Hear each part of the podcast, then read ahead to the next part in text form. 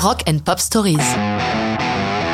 Buffalo Springfield, Mr. Soul, 1967. Quel groupe que ce Buffalo Springfield? Rappelons rapidement qu'il est formé de personnalités marquantes comme Stephen Stills, Neil Young, Richie Furay, Jim Messina, Dewey Martin et Bruce Palmer, des noms qui vont marquer pour de nombreuses années la musique californienne et pas que. Évidemment, avec une telle réunion d'ego, les rappeurs au sein du groupe sont passablement compliqués. Au moment de boucler leur second album, dont Mr. Soul sera la chanson d'ouverture, Neil Young est au bord de quitter le navire une nouvelle fois.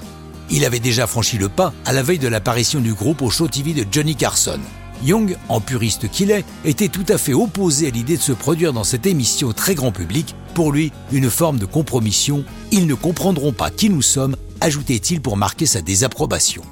Pour d'autres raisons, il sera aussi absent au moment du festival de Monterey, remplacé au pied levé par David Crosby, membre des Birds et pote de Stills. Mais, sans vraie répétition au préalable, leur prestation est si ratée qu'ils sont coupés au montage du documentaire Monterey Pop de D.A. Baker. Mais nous n'en sommes pas là. Young est bien présent avec le groupe au début de l'année 67. Tant mieux pour le Buffalo Springfield, Young est jeune, mais sa créativité est déjà à maturité, sans doute dopée par ses relations avec Stills, cocktail acide d'amitié et de rivalité. La chanson est construite de manière fort peu traditionnelle, démarrant par trois couplets successifs, sans refrain, avec pour thème les difficultés de Young avec le Star System. Cette chanson lui est inspirée par un incident traumatisant.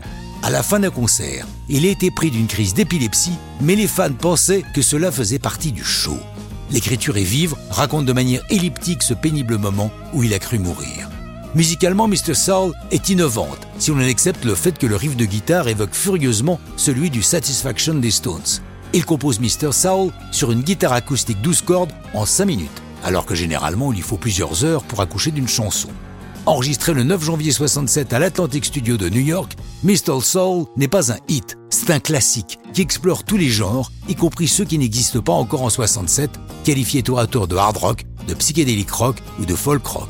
Des univers que Neil Young explorera tout au long de sa carrière, longtemps après la dissolution du Buffalo Springfield, mais tout ça, c'est une autre histoire de rock'n'roll.